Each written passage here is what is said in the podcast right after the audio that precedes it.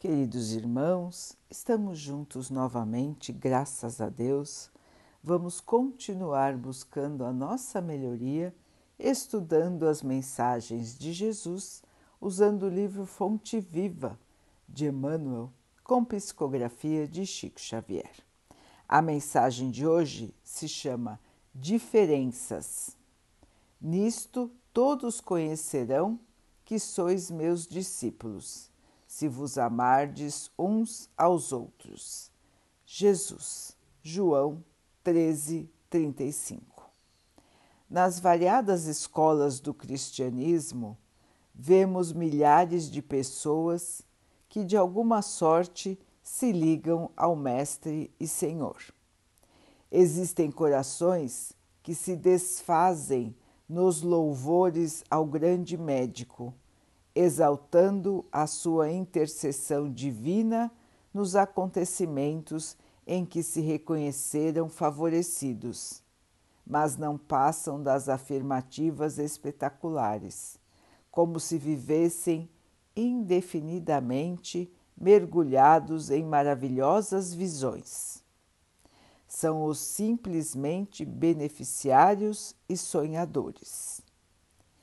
Existem temperamentos fervorosos que impressionam no palanque por meio de falas eruditas e comoventes, em que relacionam a posição do grande renovador na religião, na filosofia e na história, não avançando, contudo, além dos discursos preciosos. São os simplesmente sacerdotes e pregadores.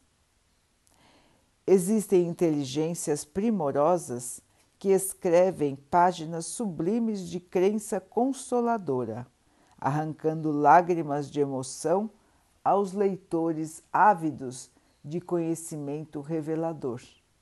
Todavia, não ultrapassam o campo dos belos textos religiosos. São os simplesmente escritores e intelectuais todos guardam recursos e méritos especializados. Existe, no entanto, nos trabalhadores da Boa Nova um tipo de cooperador diferente. Louva o Senhor com pensamentos, palavras e atos, cada dia. Distribui o tesouro do bem por meio do Verbo Consolador sempre que possível. Escreve conceitos edificantes sobre o Evangelho toda vez que as criaturas lhe permitem. Ultrapassa, porém, toda a pregação falada ou escrita, agindo sempre na sementeira do bem, em obras de sacrifício próprio e de amor puro, nos moldes de ação que o Cristo nos deixou. Não pede recompensa, não pergunta por resultados, não se sintoniza com o mal. Abençoa e ajuda sempre. Semelhante companheiro é conhecido por verdadeiro discípulo do Senhor, por muito amar. Meus irmãos, muitos exemplos aqui de Emmanuel sobre o comportamento daqueles que se dizem cristãos e também daqueles que se dizem representantes do Cristo na Terra. Como bem explicou Emmanuel, não adianta somente uma característica nossa para que possamos nos considerar cristãos. Não adianta só a fala, não adianta só a escrita, não adianta ficarmos agradecidos, deslumbrados o tempo todo. O mais importante, irmãos, é que possamos transformar o nosso coração.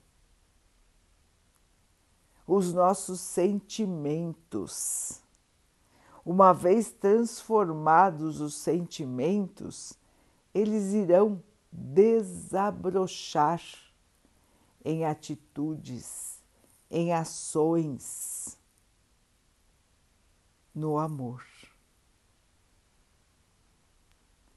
Então, queridos irmãos, imitar o Mestre, seguir a sua escola, não é só ter a bela fala, mas principalmente ter as belas atitudes, os belos sentimentos. E é isso que todos nós precisamos buscar. Tirar de nós aquilo que ainda é atrasado, aquilo que ainda é egoísta, vaidoso, dono da razão,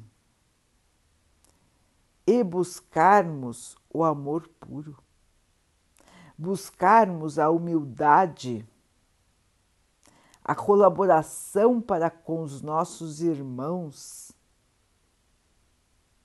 O verdadeiro cristão deve estar sempre próximo ao necessitado, sempre pronto para o auxílio em qualquer situação.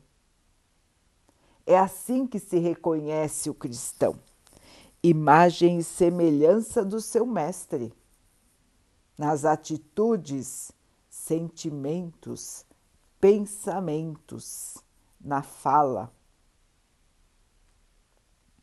Irmãos, não basta crermos da boca para fora. A crença no Mestre tem que ser transformadora. Não adianta ficarmos lendo, falando ou somente agradecendo. Temos que fazer mais, temos que avançar. A maior alegria do Mestre é ver a terra transformada, é ver seus filhos vivendo no amor. Assim, queridos irmãos, se nós queremos louvar o Mestre, se nós queremos engrandecê-lo,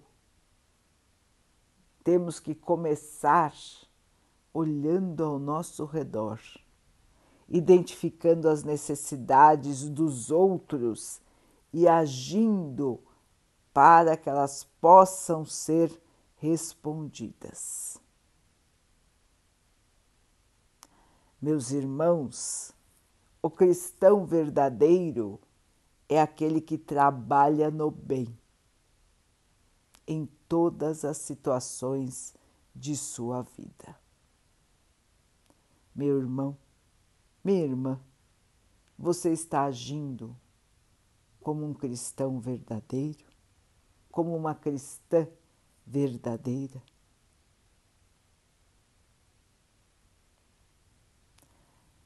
Vamos então orar juntos, irmãos, agradecendo ao Pai por tudo que somos, por tudo que temos, por todas as oportunidades que a vida nos traz para que possamos evoluir, que tenhamos percepção,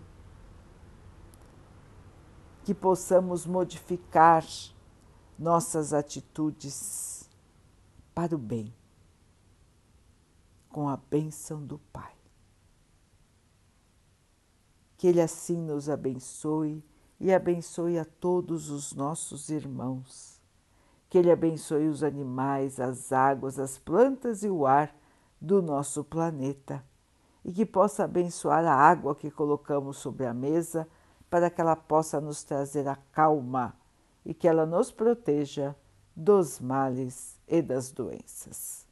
Queridos irmãos, fiquem, estejam e permaneçam com Jesus.